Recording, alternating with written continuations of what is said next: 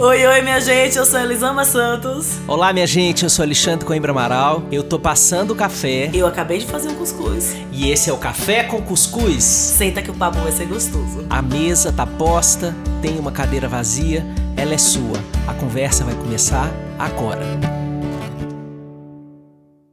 Olá, você que tava esperando essa sua ceia de Natal já acabou, o café com cuscuz não voltou. Meu Deus do céu, é ano novo. Cadê esses dois? Olha, então vou lhe dizer uma coisa. Você fique aí, sente aqui nessa cadeira vazia, mas sente com gosto. Vá lá, pegue seu café, pegue seu cuscuz, pega aquele restinho de peru da ceia, aquele arroz que você já fez o mexido, sente aqui para conversar com a gente, porque a gente vai tirar férias. E durante um tempo de férias, você vai poder maratonar os outros que você não viu, rever, rever os que você é, mais gostou. Mas por enquanto, hoje, estamos aqui, olha, pela primeira vez separados por estados da federação. A gente, desde o início da pandemia, a gente só estava separado por CEP, da mesma cidade praticamente da mesma rua, mas a gente estava aqui no Zoom porque era isso que a gente tinha. Agora, Elisama cruzou este país para chegar na nossa amada Bahia, que infelizmente está aí nesse momento sofrendo com os efeitos das inundações. E está todo mundo acompanhando, e você pode continuar acompanhando e doar é, aquele dinheirinho que sobrou, que você queria comprar um presente, eles estão precisando mais de presente do que você, eu tenho certeza. Vamos fazer isso juntos aqui, os cafezeiros e os cuscuzeiros todos nessa toada. Mas Elisama cruzou o Brasil para voltar para a amada Bahia, e isso, só isso, já dá um road movie, né? Já dá um, um, um Central do Brasil, um, um, um On the Road, dá um filme. Ela foi mostrando para a gente nos stories, quem foi acompanhando é, a jornada dela por, essa, por essas estradas do Brasil, cruzando os estados para chegar até a Bahia. E isso, né, caminhar, é, já gera o movimento da esperança, que a gente acredita que não é um presente que se recebe de forma passivada. Então, o nosso episódio hoje é sobre esperança. Eu tenho esperança na vida também porque eu sou amigo dela.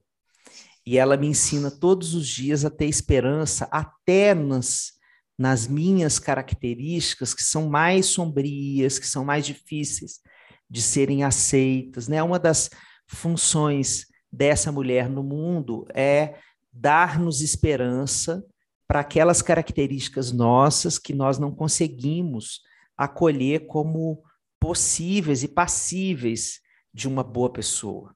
Aí ela vem com aquele jeitinho dela, né? A Ares com ascendente em câncer, a Ariana vem dar marretada e depois a canceriana vem dar o abraço, e a gente se identifica na marretada e no abraço, tudo sem, tudo sem violência, e ela chega e promove essa esperança diariamente. Então, com quem seria melhor de discutir esperança, de falar disso e de aquecer o nosso coração que está cansado e amedrontado com 2022 do que Elisama Santos. Bom dia, minha amiga. Nossa, que introdução, tu não roupa para isso. Você não tem roupa nem cabelo. Nem cabelo para isso. Já tirei, tirei meio quilo de cabelo, agora nem tenho. Ai, amigo, que saudade que eu tava de conversar com você. Como eu amo o café com cuscuz. De todas as minhas impermanências na vida, existe uma certeza. O café com cuscuz a gente só renegocia em 2080, Sim. né? Depois disso a gente, a gente pensa se a gente vai seguir ou não. É, acho tão essencial a gente falar de esperança, né? Para quem não sabe, a gente, quem já acompanha a gente há um tempo já sabe que a gente não tem um tema predefinido antes da gente sentar, se olhar no olho e conversar um pouquinho sobre a vida. E ano, os anos de 2020 e 2021, porque 2021 foi meio que 2020.2, né? Foi, a gente não sentiu que acabou. Esses dias eu estava vendo um, uma, em algum perfil de psicanálise que eu acompanho, se falando desse fenômeno que a gente tem hoje de esquecer o que aconteceu em 2000, em que ano aconteceram as coisas depois da pandemia, né? Nessa vida pós-pandêmica, a gente está atrapalhando as datas mesmo. Então, foi em 2020, foi em 2021, foi em 2019, é, como quebrou o 2020 e 2021 em parte, né? Quebraram os nossos rituais, né? Tirou tudo que era normalidade para a gente. A gente perdeu um pouco da linha do tempo, da noção da linha do tempo, né? O que marcava a linha do tempo foi retirado. Então, a gente está perdido.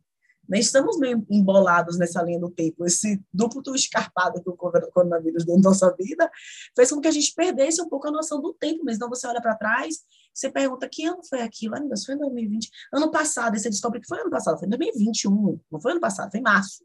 Né? Março desse ano, foi ano passado. A gente está com essa coisa toda embolada. Então, acho que depois de, de viver esse nó que foram 2020 2021, a gente precisa falar da esperança de que a vida pode é, ser boa daqui para frente. Eu tenho me apegado muito à esperança nos últimos tempos, Xande, porque matar a nossa esperança, já falei aqui outras vezes, é um projeto político. É um povo desesperado, é um povo que topa qualquer coisa, é um povo que está focado em como é que eu vou comer, como é que eu vou pagar a conta de luz, como é que eu vou me manter em casa, é uma manter a minha casa, manter a minha família, é um povo que não tem espaço emocional, espaço financeiro, espaço de força, de energia mesmo, para mudar mundo, para brigar, para questionar, para reclamar, né? Então, manter a nossa desesperança é um projeto político. E, e eu tenho visto muita desesperança nos olhos das pessoas, né? Gente, eu estou na casa da minha mãe, é, ela mora na frente da rua, assim, é, no, apartamento que é a cara para rua. Então, vocês vão ouvir ônibus, vocês vão ouvir moto, vocês vão ouvir criança gritando, cachorro latindo. É a vida, tá, amores? É o que a gente tem para hoje. Então, voltando, fechando esse parêntese fofo de problema seu, você está incomodado, eu não posso ajudar com você, a gente segue. Sinto muito, eu queria poder fazer algo, não posso, é isso aí mesmo. E aí, e aí é, eu, eu, eu tenho visto muito a desesperança nos olhos das pessoas, assim a gente veio de Cotia para cá, foram 20, 20, mais ou menos 28 a 29 horas de viagem, porque passamos por Seguro e isso aumentou um pouco o nosso trecho né, de estrada. E ao mesmo tempo em que eu vi sofrimento, eu vi como a pobreza aumentou, eu vi pessoas de diversos estados e diversas situações muito pobres, muito, muito sofridas, eu pude ver a natureza em todo o seu esplendor sabe? Eu vi montanhas que pareciam pinturas.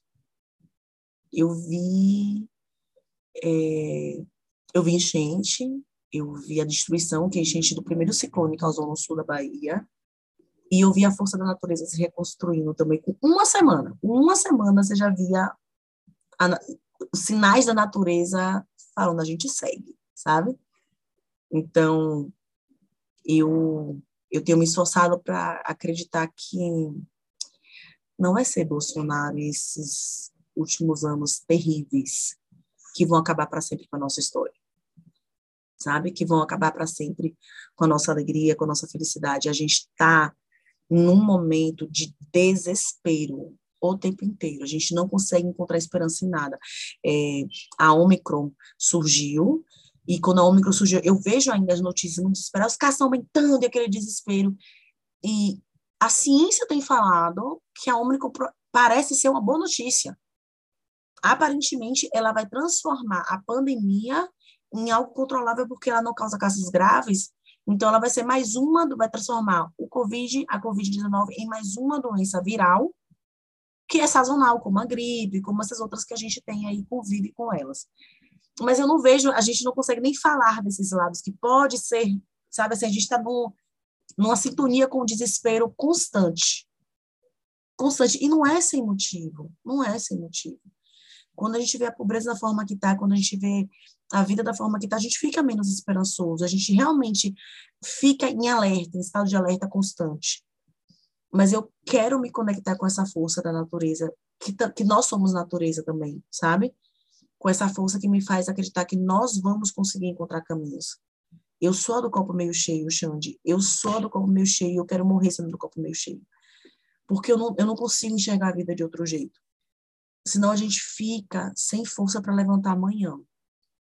Se eu acreditar que a gente só vai viver desgraça, que não tem mais jeito, que nunca mais, porque a gente adora um nunca mais, né? É, é próprio da humanidade. Nunca mais a gente vai ver uma sociedade mais tranquila, nunca mais o preço da gasolina vai baixar.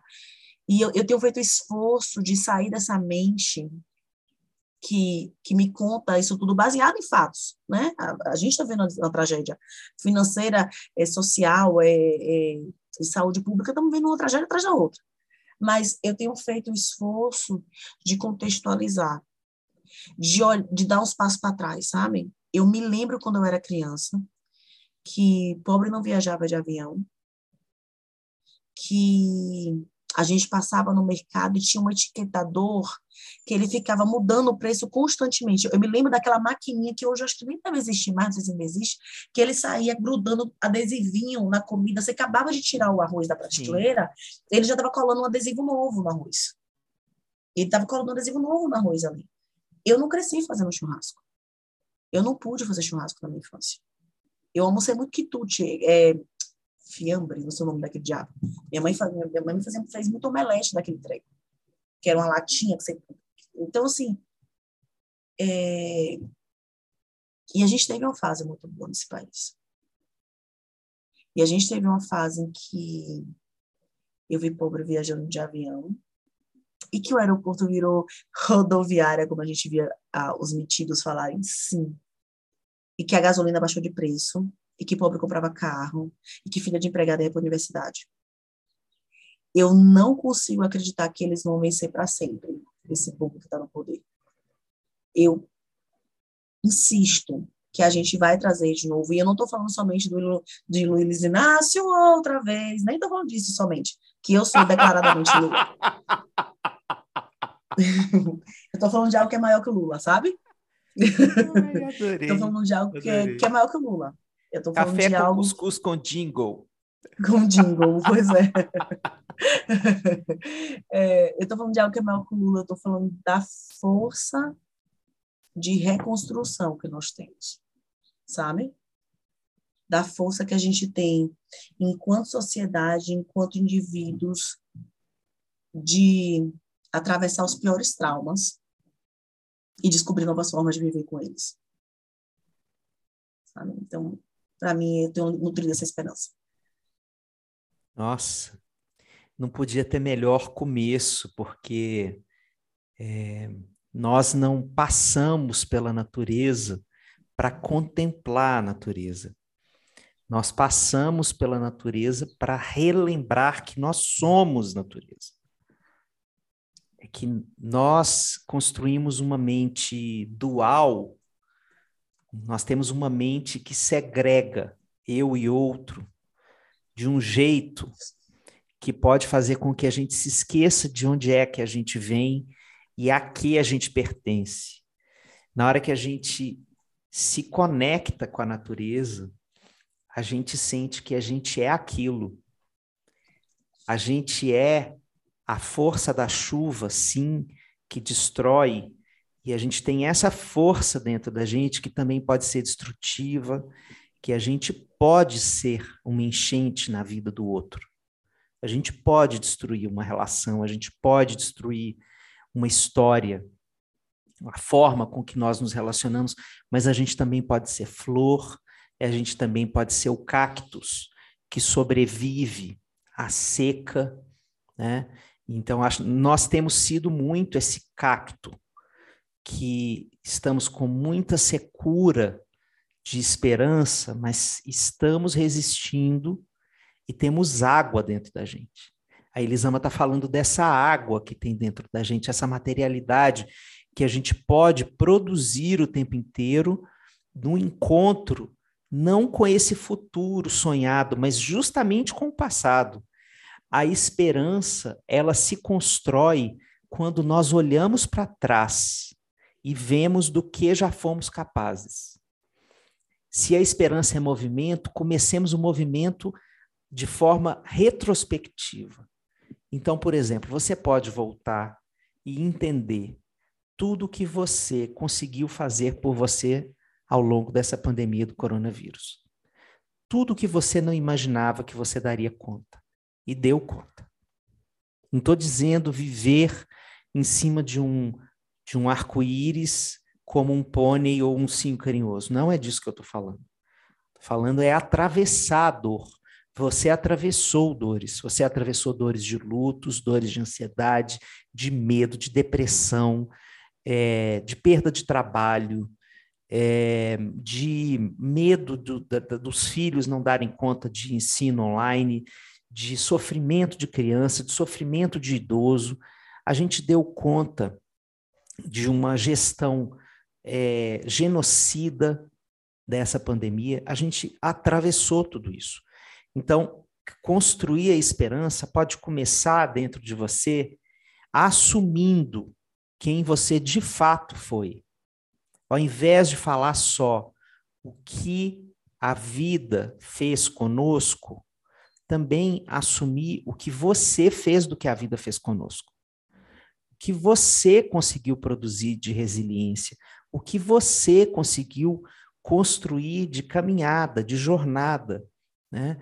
É, todas as semanas nós nos encontramos aqui. Esse é um podcast claramente pandêmico, porque nós nascemos um episódio antes da pandemia e o resto lascou, lá viramos nós, café com cuscuz com Zoom. E a gente veio ao longo desses quase 70 episódios, nesses dois anos, conversando como nós, semana após semana, às vezes quinzena, viemos construindo a nossa resiliência. Então, isso não é uma história contada de forma é, genérica. Ela é uma história para ser relembrada em detalhes. Volte nas esquinas dos seus anos pandêmicos. Como Elisama falou, nós estamos com esse déficit temporal, a percepção do tempo está alterada.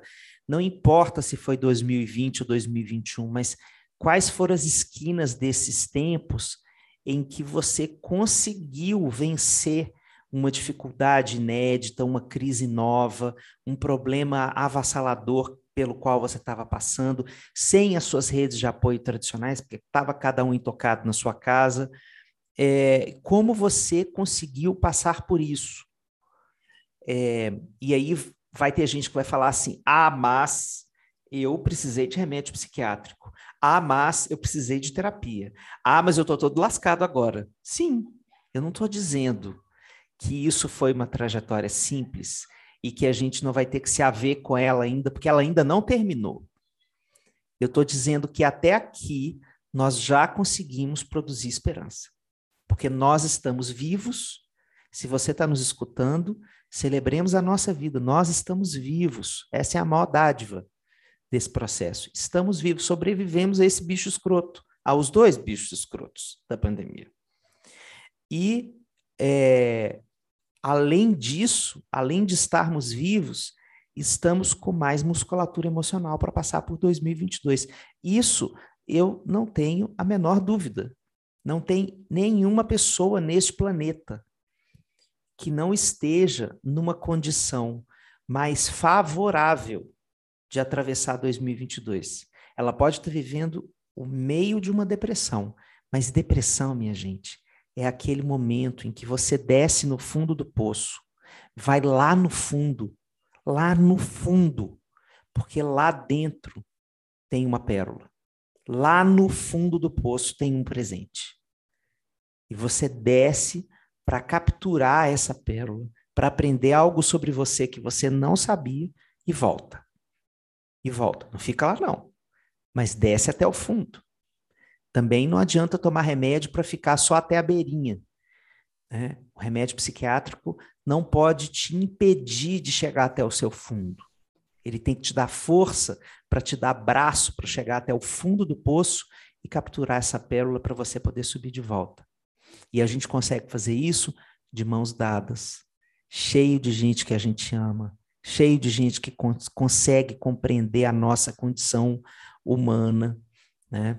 E de abraçar esse momento. Então, pode ter muita gente que está nesse exato momento agora, descendo esse poço fundo da depressão, do desespero, da desesperança. E nós também estamos falando de você. Isso não quer dizer que você não está mais forte, viu? Isso não quer dizer. Quer dizer que você ainda não terminou de subir. É só isso.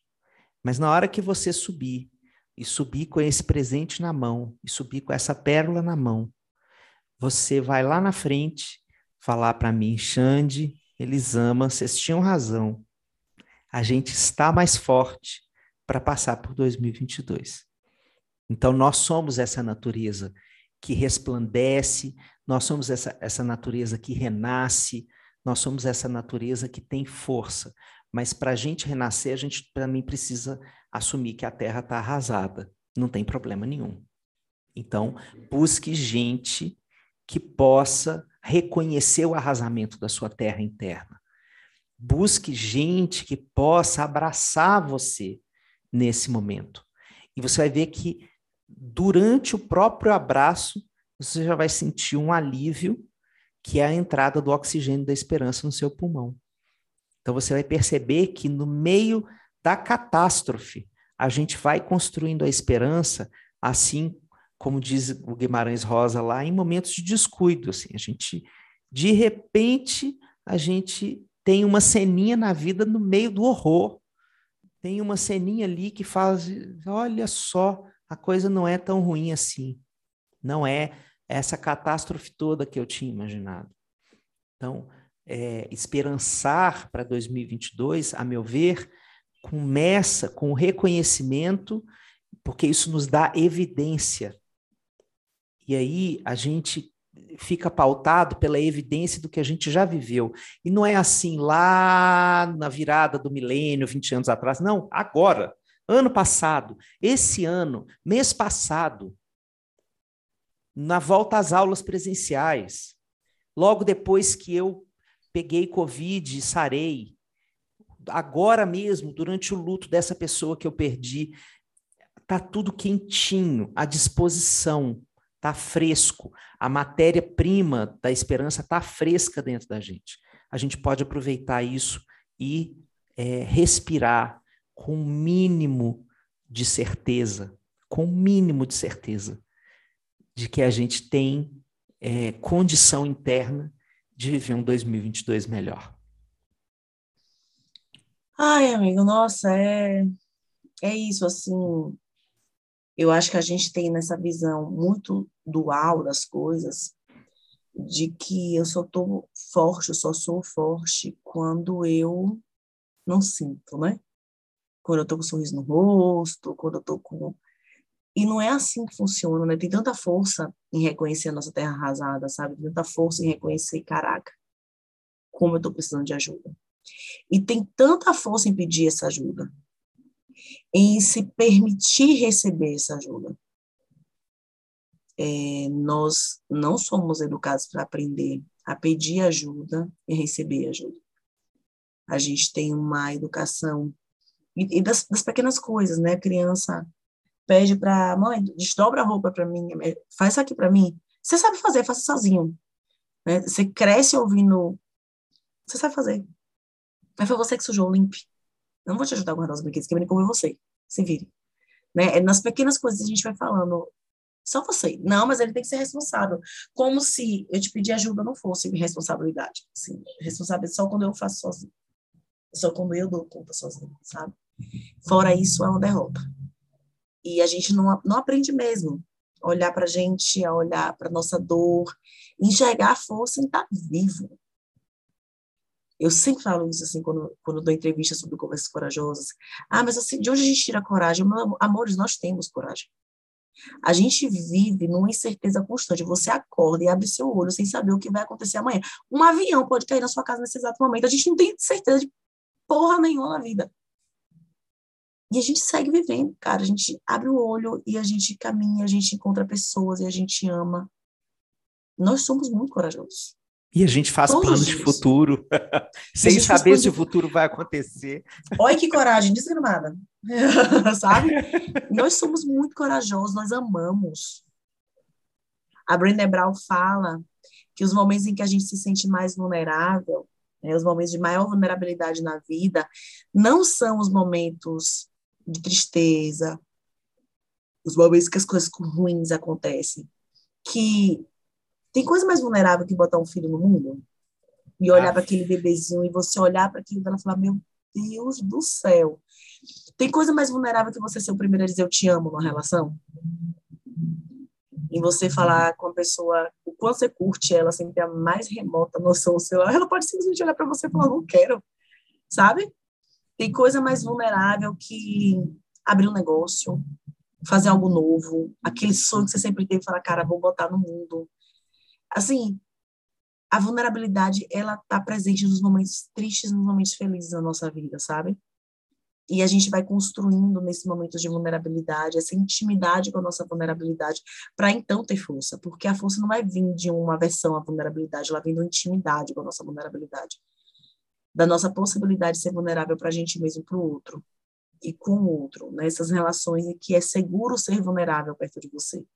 Eu posso aqui pegar meu escudo e tirar ele e botar ele aqui no cantinho. É, dia desses eu vi um, um analista, se não me engano, falando que a gente, que às vezes a função da terapia é te ajudar a transformar a armadura em um escudo. Você não vai deixar de se proteger porque a gente vive com isso mesmo. Mas o escudo, pelo menos, deixa alguém se aproximar de vez em quando. A armadura está fechada demais. Né? Então, assim, essa construção, do momento que eu uso esse escudo e do momento que eu baixo esse escudo.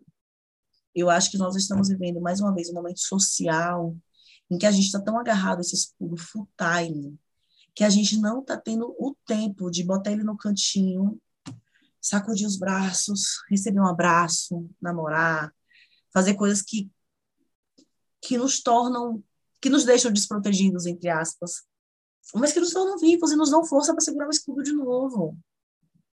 Sabe? Assim, cara, se, segura uma pena por.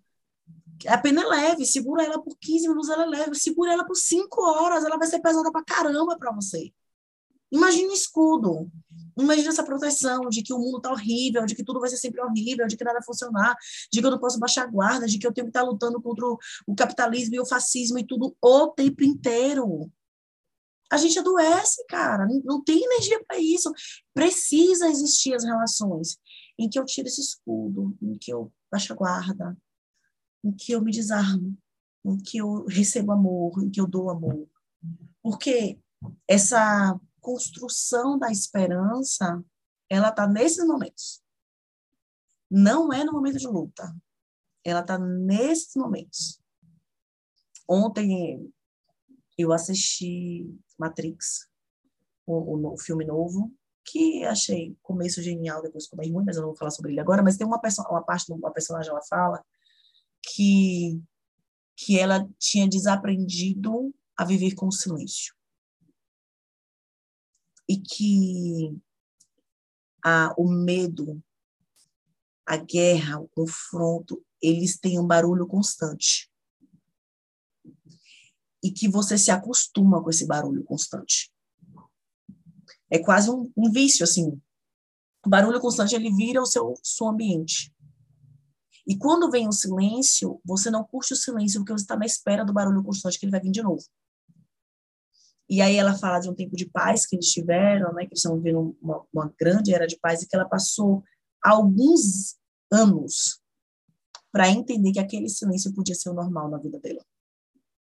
Que o barulho da guerra ele não ia voltar o trauma, a dor, tudo que ela tinha passado, tava fazendo fazia com que ela não conseguisse, mesmo no momento de silêncio, se desarmar.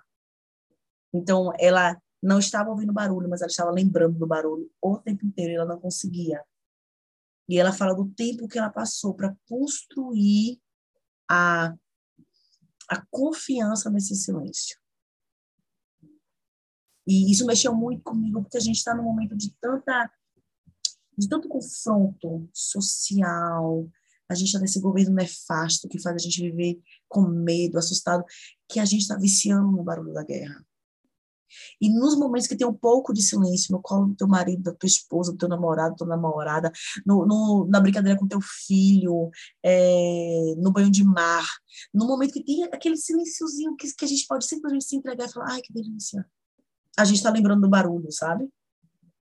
E a gente não consegue baixar o ombro, desarmar um pouquinho. Assim. Então, eu acho que essa construção dessa esperança, como você falou, está em olhar o que a gente é capaz, e está em acreditar um pouquinho na beleza desse silêncio, sabe? Que ele ele tá aí entre um, uma confusão e outra, uma bomba e outra, um, uma guerra e outra, ele tá aí. Não é à toa que o desgraçado do Bolsonaro ele solta uma explosão atrás da outra na mídia.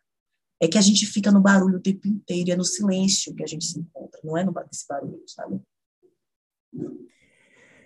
Ai, ai. Que chave linda essa que você deu do silêncio do barulho para a gente agora.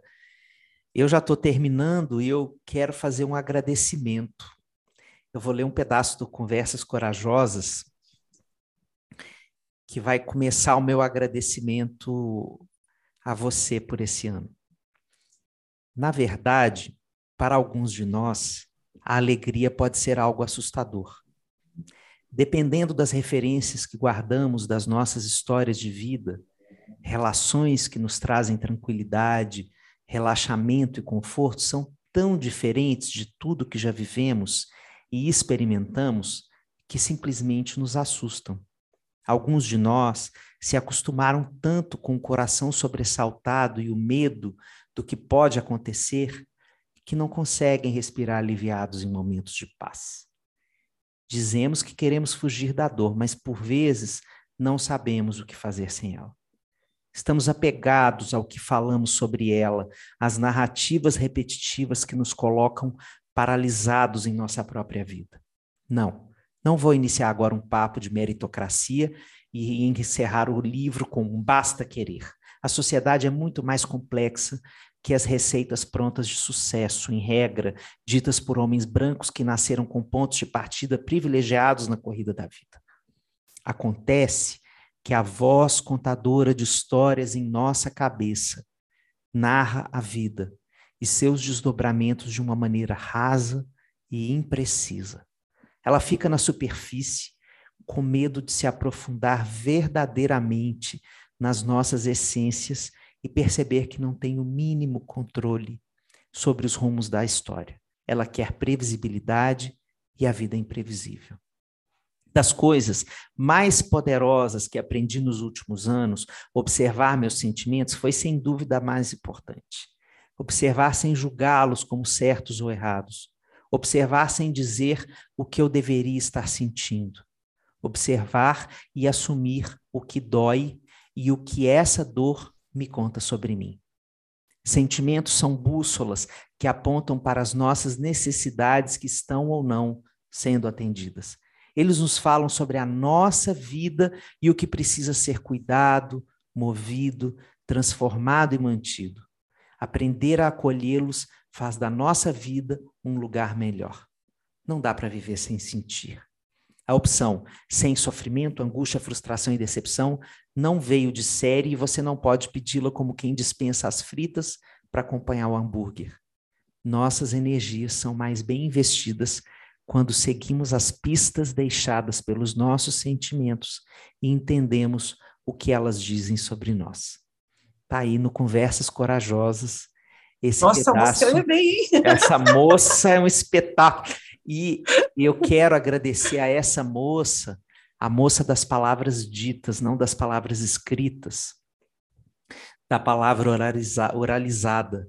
É, eu aprendi com a brilhantíssima Catiúcia Ribeiro, que eu fiz um curso com ela de filosofia africana, chamado Sagrada Epistemologia, um curso belíssimo, em que ela diz da é, potência da oralidade, porque é, a filosofia africana é uma filosofia que não fica só na mente, ela, ela celebra o corpo todo como parte da expressão da vida, e nesse sentido, quando eu digo uma coisa, tem essa força do sopro da voz, que é o canto da vida, que se manifesta é, energeticamente, e que essa energia eu imanto no mundo.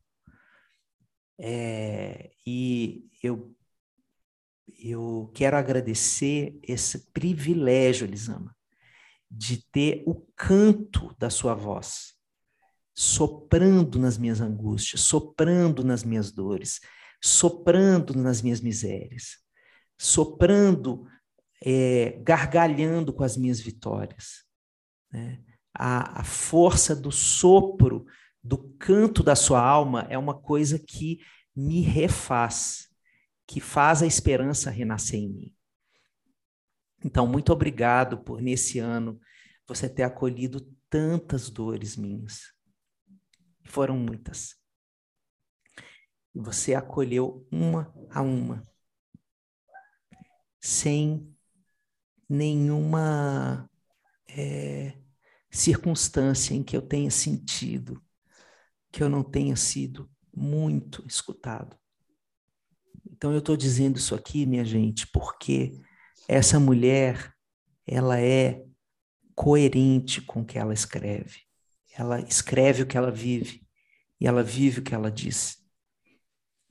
Então, é, eu quero agradecer a voz dela que sopra no meu corpo a esperança que eu também uso para viver todas as semanas. Todas as semanas.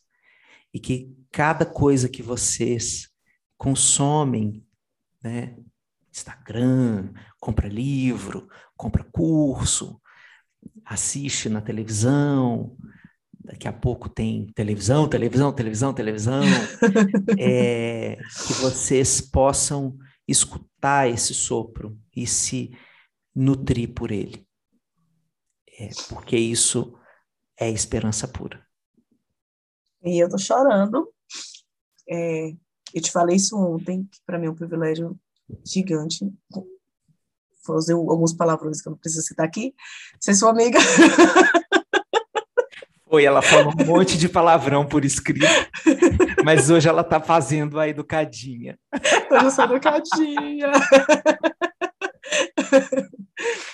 É, é, é um privilégio gigantesco ter você na minha vida, Xande. E eu já te falei o quanto você me inspira, me inspirou profissionalmente, e me inspira profissionalmente. Me inspira enquanto pai, me inspira enquanto homem, me inspira enquanto gente. A sua família tem um lugar tão especial na minha vida que eu nem sei dizer. Vocês acolheram a gente quando a gente chegou em São Paulo. Como da melhor forma que a gente podia ser acolhido na vida. E e eu não sei o que seria, teria sido esses meus dois últimos anos sem o teu abraço. Que hora foi virtual, hora foi presencial, ainda bem que a gente pôde esse ano voltar aos abraços presenciais. Sim. É, mas do quanto das vezes em que a gente ligou essa câmera e a gente começar a gravar, teve muito choro, muito acolhimento, muito abraço e muito colo eu, uma das coisas que eu mais te admiro, e acho que eu já te falei isso, é como você é doce e firme. Eu amo esse você. Quem te vê sempre docinho, falando sempre cheio de poesia, não tem noção do quanto tem que ser firme, você simplesmente é.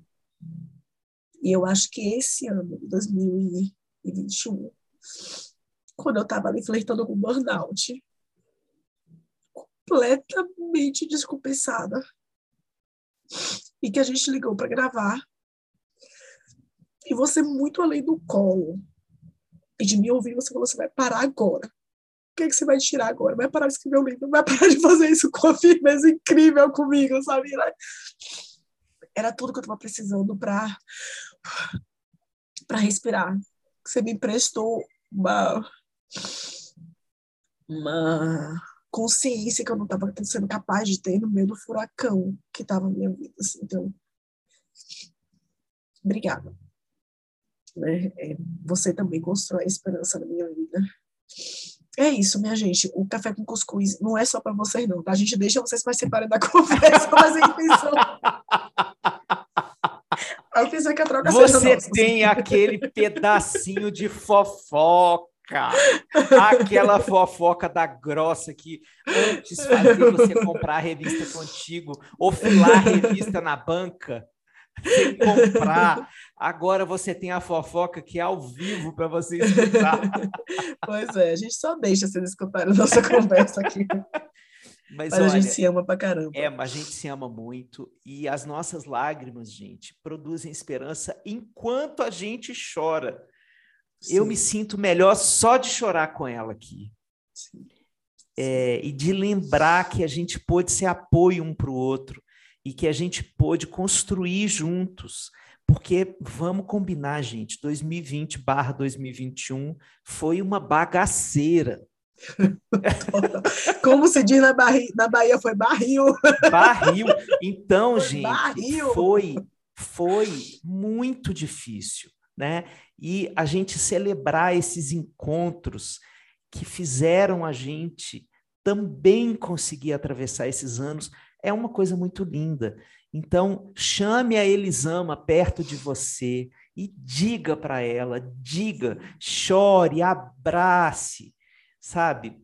Isso é mais importante nesse momento do que o presente físico. Sim, é importante para quem fala, é importante para quem escuta, mas não diminua a importância para quem fala. Sim, nossa, não como é bom reconhecer, assim. Na CNV, a gente fala muito, o Marshall, ele batia muito nessa tecla da importância do agradecimento. E quanto dizer só obrigada era raso e não conseguia fazer a gente se conectar com o tamanho da nossa gratidão pelo outro, o tamanho que a gente reduz muita coisa no obrigada, e não conseguia se conectar com olha o tanto de necessidade, de coisa importante que você me ajudou a suprir esse ano que a gente fala um obrigado e esquece de todo o resto, de, de fazer essa, essa conexão da gente com essas necessidades e com esse encontro. E eu acho que essa é uma excelente forma da gente acabar o episódio de hoje, assim.